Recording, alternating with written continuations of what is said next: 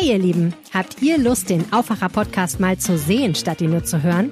Dann ist jetzt die Gelegenheit. Am Samstag zeichnen wir den Aufwacher am Wochenende live vor Publikum auf und ihr könnt dabei sein. Bei einem kleinen Frühstück reden wir darüber, was die ganze Woche so los war und ihr seid eingeladen. Am 15. Oktober ab 10.30 Uhr in der Stadtbibliothek Düsseldorf mit Florian Pustlauk und mit mir, Helene Pawlitzki. Der Eintritt ist frei. Meldet euch gerne kurz an unter aufwacher.rp-online.de Ihr könnt aber auch spontan vorbeikommen. Wir freuen uns auf euch. Klar, so kann es ganz viele Ansätze geben, die auch sozusagen jetzt mit diesem Bündnis dazu führen, dass in Nordrhein-Westfalen wieder mehr gebaut wird oder der Bedarf besser gedeckt wird. Aber nochmal, es ist wie gesagt jetzt auch alles relativ frisch und neu und wird jetzt erst aufgesetzt, was das eigentliche Problem ist. Denn in den vergangenen Jahren ist da einfach viel zu wenig passiert. Land und Bund haben sich hohe Ziele gesteckt, was den Wohnungsbau angeht. 400.000 neue Wohnungen pro Jahr hat die Bundesregierung angekündigt. Ob das noch realistisch ist, klären wir heute. Rheinische Post Aufwacher. News aus NRW und dem Rest der Welt mit Paula Rösler. Hi, schön, dass ihr dabei seid. Und später im Podcast ist unser Thema, dass immer mehr Menschen zu Pfandleiern gehen.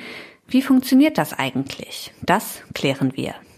Zuerst geht es hier aber weiter mit den Meldungen aus Düsseldorf. Ja, und da übernehme ich gerne. Vielen Dank, Paula. Ich bin Philipp Klees und das sind einige unserer Düsseldorf-Themen an diesem Donnerstag.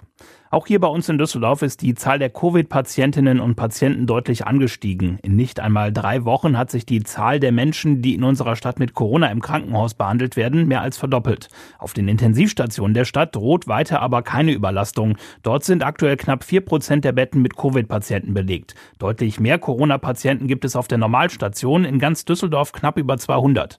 Von der Uniklinik in Bilk heißt es, dass rund 60 Prozent der Menschen aber nicht wegen, sondern mit Covid-19 im Krankenhaus behandelt werden. Dieses Phänomen betrifft auch die Intensivstation.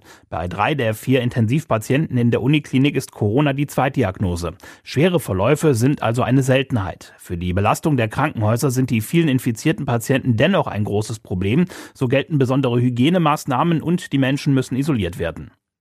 Diesen Feuerwehreinsatz in der Nacht haben viele Menschen mitbekommen und er hat rund 80 Einsatzkräfte der Feuerwehr vor rund drei Stunden auf Trab gehalten. Um kurz nach Mitternacht hatte ein Anrufer aus einem Hotel an der Kurfürstenstraße ein Feuer in einem Hotelhochhaus gemeldet. Gleichzeitig hatten auch mehrere Anwohner der Straße bei der Feuerwehr angerufen, weil sie die Flammen in der obersten Etage des Hotels ebenfalls bemerkt hatten. Die Feuerwehr musste gleichzeitig löschen und das Gebäude evakuieren. In der Brandetage selbst bestand keine Gefahr, weil hier keine Menschen anwesend waren. Gebrannt hat es in der zwölften Etage und zwar im Sauna- und Wellnessbereich. Auch das Dach des Hotels war betroffen. Nach Nachlöscharbeiten und dem Lüften des Gebäudes konnte der Einsatz nach gut drei Stunden beendet werden. Rund 60 Personen, die im Hotel untergebracht sind, mussten durch den Rettungsdienst betreut werden. Verletzte hat es nicht gegeben. Insgesamt waren vier Löschzüge der Feuerwehr im Einsatz. Die Brandursache ist noch unklar. Die Polizei ermittelt. Hier in Düsseldorf diskutieren weiter viele Menschen über eine mögliche Erhöhung der Gebühren für Anwohnerparkausweise. Sie ist zum Beispiel auch Thema in der schwarz-grünen Ratsmehrheit. Beschlüsse oder einen Zeitplan gibt es aber noch nicht.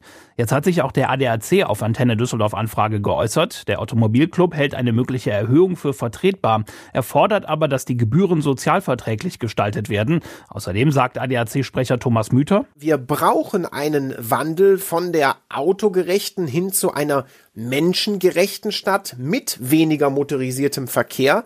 Eine systematische Verkehrsplanung, die sollte aber ideologiefrei die Bedürfnisse aller Verkehrsteilnehmer berücksichtigen und die Erreichbarkeit zentraler Orte gewährleisten. Der Parksuchverkehr macht laut ADAC allein 30 bis 40 Prozent des innerstädtischen Gesamtverkehrs aus. Dabei braucht ein Autofahrer im Schnitt 10 Minuten für die Parkplatzsuche. Am Landgericht hat heute Morgen der Prozess gegen eine sogenannte Oldtimer-Bande aus den Niederlanden begonnen. Die Männer aus dem Dreiländereck bei Aachen sollen in Düsseldorf und Umgebung zahlreiche Oldtimer sowie Harley-Davidson-Motorräder gestohlen haben. Jetzt drohen langjährige Haftstrafen. Weitere Infos hat Antenne Düsseldorf Gerichtsreporter Mark Pesch. Jahrelang musste die Polizei immer wieder spektakuläre Oldtimer-Diebstähle vermelden, unter anderem in Düsseltal, Kaiserswerth oder Pempelfort. Oft standen die Fahrzeuge nachts in Tiefgaragen. Am nächsten Morgen waren sie weg. Im Sommer 2021 konnten die Ermittler dann endlich vier Männer aus den Niederlanden festnehmen nehmen. Sie stehen unter Verdacht, eine Vielzahl von Oldtimern wie Porsche, Ford Mustang oder Harley-Davidson Motorräder gestohlen zu haben. Viele der Fahrzeuge hatten einen Wert von über 100.000 Euro. Für den Prozess sind acht Verhandlungstage angesetzt. In den kommenden Tagen und Wochen werden wir hier in Düsseldorf in vielen Stadtteilen wieder die Laubbläser hören können. Die Mitarbeiter der Avista sind wieder unterwegs, um Laub einzusammeln. Rund 2000 Tonnen fallen pro Jahr an, die aktuell im Rahmen der normalen Straßenreinigung beseitigt werden. Weitere Infos hat Antenne Düsseldorf-Reporterin Sandy Droste. 340 Einsatzkräfte sind mit der Straßenreinigung beschäftigt. Sie dürfen von September bis Ende Januar auch in reinen Wohngebieten Laubbläser und Sauger nutzen.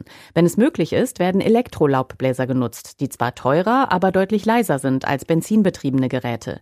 Das meiste Laub fällt erst nach dem ersten Frost von den Bäumen. Der Großteil des Laubes von den Straßen wird in der Müllverbrennungsanlage entsorgt, da es mit Schwermetallen belastet ist. Etwa 400 Tonnen Laub fallen aber in Parks, Grünanlagen und wenig befahrenen Straßen an. Das kann dann kompostiert werden. Die Antenne Düsseldorf Nachrichten nicht nur hier im Aufwacher Podcast und im Radio, sondern rund um die Uhr auch online. Einmal in unserer App und natürlich auch auf unserer Homepage antennedüsseldorf.de slash Nachrichten. Danke für die Meldungen an Antenne Düsseldorf. Ja, 400.000 neue Wohnungen pro Jahr. Das hatte sich die Bundesregierung als Ziel gesetzt. Bezahlbar sollen sie sein, gut fürs Klima und 100.000 davon sollen als Sozialwohnungen dienen. Ende September hatte die Landesregierung schon eingeräumt, dass das Ziel in Nordrhein-Westfalen 51.000 neue Wohnungen pro Jahr zu bauen in diesem Jahr wohl nicht erreicht wird. Wie steht es also um die Pläne der Bundesregierung? Sind die 400.000 Wohnungen realistisch? Wohl kaum, sagen Experten. Bundeskanzler Olaf Scholz und Bauministerin Clara Geiwitz von der SPD wollen das Ziel aber trotz Energiekrise aufrechterhalten. Wie das gelingen soll, weiß mein Kollege Jan Drebes aus unserem Hauptstadtbüro in Berlin. Hi Jan. Hallo. Warum gibt es so große Zweifel daran, dass dieses Ziel, 400.000 neue Wohnungen zu bauen, erreicht wird? Das liegt zum einen daran, dass man einfach guckt, was in der Vergangenheit schon passiert ist, nämlich äh, deutlich weniger. Ähm, das waren dann eher so 300.000 oder weniger Wohnungen pro Jahr und ähm, so um die 25.000 Sozialwohnungen, die geschaffen werden konnten. Und ähm, auch mit Blick auf das aktuelle Jahr und das, was sich da im Moment an Anträgen und so weiter abzeichnet, lässt keine Hoffnung darauf, dass dieses Ziel jetzt bis Jahresende noch zu erreichen ist mit den 400.000 Wohnungen. Ähm, Verbandschef äh, Kai Warnecke von Haus und Grund ähm, hat zum Beispiel Zahlen genannt, dass eher 200.000 Wohnungen in diesem Jahr äh, realistisch sind und ähm, das Ganze aber dann in den nächsten Jahren angesichts der ja, hohen Preise und der Krisen bei den Lieferketten etc. dann noch deutlich weniger werden könnten, also eher so unter 100.000 rutschen könnten. Okay, das geht ja wirklich in eine komplett andere Richtung. Äh, was sagt die Bundesregierung? Was äh, soll getan werden, um das Ziel einhalten zu können? Ja, die sagen erstmal, ähm, wir wissen um die Schwierigkeiten sozusagen bei der Energiepreiskrise, um die Schwierigkeiten bei den Lieferketten, ähm, auch im Zuge des russischen Angriffskriegs in der Ukraine. Das war ja alles bei Unterzeichnung des Koalitionsvertrags noch nicht ähm, äh, Realität, aber mhm. trotzdem sagen die, müssen wir jetzt an diesem Ziel festhalten, damit eben ähm, weiterhin Gas gegeben wird und ähm, der Turbo aufrechterhalten bleibt, denn der Bedarf ist ja nicht geringer geworden, sondern wird eher mehr, weil mehr Menschen jetzt auch in Zahlungsschwierigkeiten kommen etc., also sich bezahlbaren Wohnraum leisten können. Und dazu hat man dann jetzt in einem größeren Bündnis 190 äh, Maßnahmen auf ungefähr 65 Seiten zusammengefasst, äh, mit denen man das Ganze dann bekämpfen will. Wow, okay, 190 Maßnahmen. Die können wir jetzt hier natürlich nicht alle aufzählen, aber vielleicht kannst du uns mal die wichtigsten nennen. Also ganz zentral dabei ist so etwas, dass man serielles und modulares Bauen fördern will. Da geht es dann um hohe Stückzahlen, äh, Gebäudeteile etc., die dann bei gleichbleibender Qualität ähm, und hohem Energieeffizienzstandard und guter Ökobilanz ähm, gebaut werden sollen. Das ähm, soll dann auch nichts mit dem alten Plattenbau sozusagen zu tun haben, aber von der Geschwindigkeit eben ähnlich. Ähm, die Idee ist auch, dass man bei den Innenstädten noch deutlich stärker verdichtet, also dass noch mehr Dachböden ausgebaut werden, ähm, dass auf Dächer oben dann noch ein Geschoss oben drauf gesetzt wird und das Ganze dann aber auch noch erleichtert, indem man zum Beispiel Regelungen für Stellplätze vereinfacht, also dass man nicht wie bislang dann eben noch immer äh, an das Auto denken muss, was dann noch irgendwo Platz finden soll, sondern dass man das dann rechtlich eben abschwächt, sodass auch mehr auf ÖPNV und andere Mobilitätskonzepte gesetzt wird. Ähm, ganz zentral ist natürlich die Bauförderung, also mehr Geld wird auch nochmal gegeben, ähm, mehr Anreize sollen geschaffen werden, um zu investieren. Und ähm, was auch ganz zentral ist, ist eben die Beschleunigung von Planungs- und Genehmigungsverfahren, was man durch ähm, Digitalisierung erreichen will. Ähm, aber das sind zum Beispiel dann auch schon wieder Stellen, an denen es wahrscheinlich haken wird. Mhm. Okay, ich meine, jede Maßnahme für sich klingt auf jeden Fall total sinnvoll, aber wie du schon sagst, das umzusetzen, ne, bis das mal dann greift, allein das dauert ja wahrscheinlich ewig. Genau, also zum Beispiel haben ja die Verwaltungen in den Kommunen auch oftmals mit ähm, Personalengpässen zu kämpfen. Das heißt, da sitzen einfach nicht genug Menschen, die diese Anträge dann alle bearbeiten können, zumal die Anträge auch noch zu kompliziert sind. Und dass man dann jetzt kurzfristig in den Kommunen genug Menschen findet, die ähm, Lust darauf haben, sich dann sozusagen dort in den Dienst stellen zu lassen und dann eben diese Anträge zu bearbeiten, in den Größenkategorien, das äh, wird sicherlich nichts sein, was man innerhalb von wenigen Monaten erreichen kann. Und äh, insofern sind das alles Dinge, die deutlich länger brauchen werden als jetzt ein, zwei Jahre. Mhm. In NRW hatte äh, NRW-Bauministerin Ina Scharrenbach ja schon Ende September durchblicken lassen, dass das Landesziel, nämlich 51.000 neue Wohnungen pro Jahr zu bauen, ähm, wahrscheinlich nicht erreicht wird. Und sie hatte damals ja auch den Bund mit verantwortlich gemacht dafür. Ähm, diese neuen Maßnahmen, könnten die dann auch dafür sorgen, dass in NRW doch noch mehr geht? Ja, das ist halt die große Hoffnung und natürlich blickt da, blicken da auch viele auf NRW als bevölkerungsreichstes Bundesland, als ein äh, Bundesland, was viele Ballungsräume hat, weil mhm. da sich ja einfach ganz viele dieser Probleme knubbeln, ähm, über die wir da reden in diesem ganzen Komplex und ähm, man da sicherlich auch mal kreative Ideen äh, zünden könnte, also dass man vielleicht auch über Plattformen nachdenkt, wie man Menschen, die in einer zu großen Wohnung wohnen und sich verkleinern wollen, mit Menschen zusammenbringt, die eben eine größere Wohnung suchen und eine kleinere haben. Man das Ganze dann aber auch so ausgestalten muss, dass, äh, dass dann eben bei einer Verkleinerung ähm, das Ganze dann nicht sogar teurer wird für diejenigen, die sich verkleinern. Das ist nämlich oftmals heute die Realität. Und klar, so kann es ganz viele Ansätze geben, die auch sozusagen jetzt mit diesem Bündnis dazu führen, dass in Nordrhein-Westfalen wieder mehr gebaut wird oder der Bedarf besser gedeckt wird. Aber nochmal, es ist wie gesagt jetzt auch alles relativ frisch und neu und wird jetzt erst aufgesetzt, was das eigentliche Problem ist. Denn in den vergangenen Jahren ist da einfach viel zu wenig passiert, was auch an der Struktur innerhalb der Bundesregierung lag. Mhm. Apropos, was sagt denn die Opposition äh, zu diesen Maßnahmen? Die sagen eben auch, das Ganze ist jetzt ähm, noch nicht äh, ausreichend, äh, sagen auch, dass es zu spät kommt, was äh, zum Beispiel, wenn es aber von der Union kommt, auch ein bisschen ähm, schwierig ist aus meiner Sicht, denn äh, wie gesagt, letzt, äh, in der letzten Bundesregierung war das ähm, Bauthema eine Abteilung im Innenministerium von äh, Horst Seehofer und der hatte wirklich gar keine Leidenschaft gezeigt für dieses Thema und dann gab es auch wenig Fortschritt. Aber die halten der Bundesregierung jetzt eben auch vor, dass es eben dann nur eine Fördermilliarde für den Wohnungsneubau gibt. Ähm, das ist nicht genug und äh, angesichts der anderen Ausgaben, die es jetzt so gibt, dann auch zu wenig. Und wie schätzt du das ein? Ähm, dieses Ziel der Bundesregierung, ist das realistisch mit den Maßnahmen jetzt?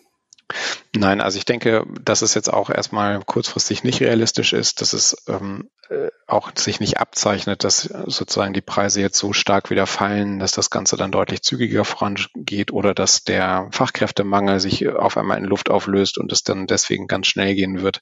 Insofern, glaube ich, kann man nicht damit rechnen, dass diese Ziele jetzt ähm, zeitnah erreicht werden.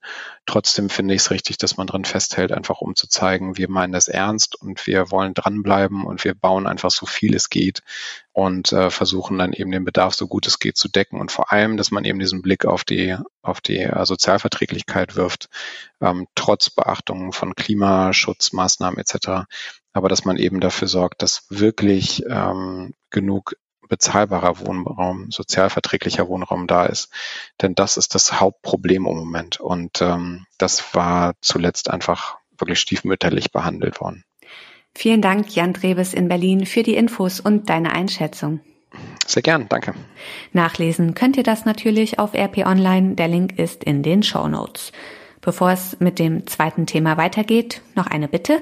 Wenn euch der Podcast gefällt, dann schreibt uns doch gerne eine Bewertung in eurer Podcast-App. Wir freuen uns. Ja, wenn Mitte des Monats das Geld knapp wird und man nicht mehr einkaufen kann oder für den Arbeitsweg nicht mehr tanken kann, ich finde, das ist eine so beklemmende Vorstellung, aber für viele Menschen ist das Realität und die müssen dann erfinderisch werden. Wer bei der Bank kein Geld mehr bekommt, der geht vielleicht zum Pfandleiher. Die gibt es in jeder größeren Stadt und aktuell haben sie deutlich mehr zu tun als sonst. Jana Marquardt aus der Wirtschaftsredaktion. Hallo. Hallo Paula. Ich glaube, wir müssen das mal erklären. Wie funktioniert das beim Pfandleiher? Also ich war noch nie bei einem. Ja, genau. Ich tatsächlich auch nicht, habe es jetzt aber mal genauer recherchiert. Und zwar ist es so, ähm, der Kunde gibt einen Wertgegenstand an den Pfandleiher und der schätzt dann den Wert und zahlt wiederum den Gegenwert an den Kunden aus. Das ist ganz leicht, weil der Kunde nur den Ausweis zeigen muss und Voraussetzung ist außerdem, dass ihm auch der Gegenstand äh, gehören sollte. Das lässt sich allerdings nicht immer überprüfen. Also da ist manchmal dann so ein bisschen so eine Grauzone. Aber ähm, der Pfandleiher, mit dem ich gesprochen habe, aus Duisburg, Michael Meiering heißt der, ähm, der sagte mir, dass er immer so ein bisschen Smalltalk mit den Kunden macht und dann teilweise so ein bisschen versucht rauszuhören, wenn er sich nicht ganz sicher ist, äh, ob das demjenigen wirklich gehört, ähm, ob das auch wirklich stimmt. Und dann ähm, meint er, verplappern sich die meisten Leute dann auch und so äh, kriegt er das dann ziemlich schnell raus, sagt er. Hm. Machen wir mal ein Beispiel. Ich brauche dringend Geld und habe einen Laptop zu Hause. Dann packe ich den ein, bringe ihn ins Pfandhaus und die schätzen den da und geben mir dann den Betrag, den der Laptop wert ist. Ja, genau. Also so läuft das. Ähm, es ist aber nicht immer dann genau der ähm, Wert des, des Laptops, sage ich mal. Also jetzt natürlich nicht der Neukaufwert, sondern da wird natürlich auch immer mit einberechnet, ähm, wie der Verschleiß sozusagen ist und wie viel der jetzt noch auf dem Markt wert wäre. Also wie, wie viel man den zum Beispiel jetzt noch wie bei eBay verkaufen könnte zum Beispiel. Okay, aber hm, das ist ja kein Verkauf, ne?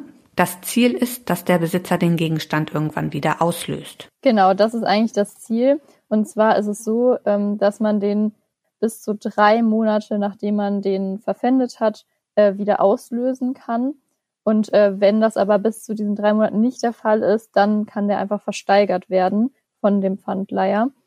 Und genau, dann ist der Gegenstand eben halt nicht mehr verfügbar. Dann äh, hat derjenige, der den gebracht hat, kein Anrecht mehr darauf. Okay, und nehmen die eigentlich alles an? Wir haben jetzt ja schon über einen Laptop gesprochen. Also Elektrogeräte sind wahrscheinlich gar nicht so unüblich, ne? Äh, nee, das ist tatsächlich ziemlich häufig so. Also ähm, das sind ja so diese Dinge, die jeder irgendwie zu Hause hat oder zumindest fast jeder. Also sowas wie Smartphones, ähm, Fernseher, äh, Spielekonsolen und ähm, ja, sowas, also Laptops, wie du auch gerade gesagt hast. Das sind so die Sachen, die am häufigsten äh, abgegeben werden und wo die Leute, die halt gerade in Geldnot sind, die größte Chance dann auch auf Geld sehen. Allerdings gibt es da auch ganz viele verschiedene ungewöhnliche Sachen, die abgegeben werden, wovon aber auch nicht natürlich nicht alles genommen wird. Also es gibt auch Sachen, die zum Beispiel also wenn man halt merkt, dass die jemand anderem gehören, zum Beispiel gibt es wohl Eltern, die auch die Schultablets ihrer Kinder schon verpfänden wollten oder verpfändet haben. Oder einmal kam auch jemand mit einem Dialysegerät. Und äh, diese Dialysegeräte gehören eben nicht den Patienten, sondern den Krankenkassen, die das eben bezahlt haben. Und das hat er dann natürlich auch nicht angenommen. Und er war auch sehr, sehr schockiert, ähm, weil ja derjenige halt seine Gesundheit für Geld aufs Spiel setzen wollte und keine andere Möglichkeit anscheinend gesehen hat, dann als dieses Gerät zu verpfänden. Und das sind dann so diese krassen Fälle. Ja, und woran liegt das? Warum haben die Pfandleiher jetzt gerade so viel zu tun? Also eine Vermutung habe ich ja. Das liegt vor allem daran eben, dass die Preise so gestiegen sind. Also wir sind jetzt im Moment schon bei einer Inflationsrate von äh, 10 Prozent und die Energiekosten steigen ja auch immer weiter. Und so ist es wohl so, dass ähm, ja viele Menschen einfach ihre Kosten nicht mehr decken können und dann das halt als schnellen und einfachen Ausweg ansehen. Also zumindest ist es halt eben so, dass ähm, ja der Zentralverband des deutschen Pfandkreditgewerbes sagt, dass da die Nachfrage ganz stark gestiegen ist. Äh, genaue Zahlen wurden da wohl nicht erhoben, ähm, aber dieser Zentralverband hat halt eben 150 Mitglieder, von denen die meisten das wohl zurückgemeldet hätten. Und äh, Michael Meiring sagt zum Beispiel, dass er rund 30 Prozent mehr Kunden hat als noch vor einem Jahr. Nun muss ich ja auch Zinsen zahlen, ne, wenn ich die Sachen wieder zurückhaben will. Lohnt sich das eigentlich für mich als Verbraucher? Also der Pfandkredit hat Vor- und Nachteile. Es ist zwar schon so, sagt die Verbraucherzentrale, dass man schnell an sein Geld kommt, dass man keine aufwendige Bonitätsprüfung irgendwie hinter sich bringen muss und auch keine Schufa-Auskunft erbringen muss. Aber äh, der Kredit ist trotzdem sehr, sehr teuer. Und zwar zahlt man Zinsen von einem Prozent pro Monat, ähm, was dann ja rund zwölf Prozent pro Jahr sind. Und dazu kommen aber noch Gebühren, äh, die anfallen, also je nach Darlehensbetrag, äh, die nochmal gestaffelt werden. Und dann kommt man laut Verbraucherzentrale auf Effektivzinsen von 48 Prozent jährlich oder sogar mehr. Und das ist tatsächlich dann ja mehr Geld, als man jetzt zum Beispiel für eine äh, Kontoüberziehung bezahlen würde. Und holen dann am Ende die meisten ihre Sachen wieder ab? Ja, also ähm, laut des Zentralverbands des Deutschen Pfandkreditgewerbes ist es wohl so, dass ähm, in den meisten Fällen die Gegenstände wieder ausgelöst werden. Also das äh, seien wohl so 90 Prozent der Fälle und nur in 10 Prozent ähm, genau, wird das wohl nicht gemacht. Dankeschön, Jana Marquardt, für die Infos. Ja, ich danke dir. Ein Link zum Bericht von Jana findet ihr in den Show Notes. Und das wird heute auch noch wichtig. In Köln informiert die türkisch-islamische Union DITIB Bürgerinnen und Bürger über den geplanten Muezzin-Ruf. Möglicherweise schon morgen soll der Muezzin an der Zentralmoschee erstmals zum Gebet rufen. Das Haus der Geschichte Nordrhein-Westfalen startet heute eine Tour durch NRW. Die Ausstellung mit dem Titel Museum Mobil, wir suchen Ihre NRW-Geschichte, tourt in den kommenden Jahren durch alle 53 Kreise und kreisfreien Städte in Nordrhein-Westfalen. Und zum Schluss noch das Wetter. Es wird wieder ungemütlicher. Heute ist es stark bewölkt und es gibt fast überall in NRW Regen bei bis zu 16 Grad. Das war der Aufwacher vom 13. Oktober mit mir, Paula Rösler. Danke fürs Zuhören. Ich wünsche euch einen schönen Donnerstag. Tschüss. Mehr Nachrichten aus NRW gibt's jederzeit auf RP Online. rp-online.de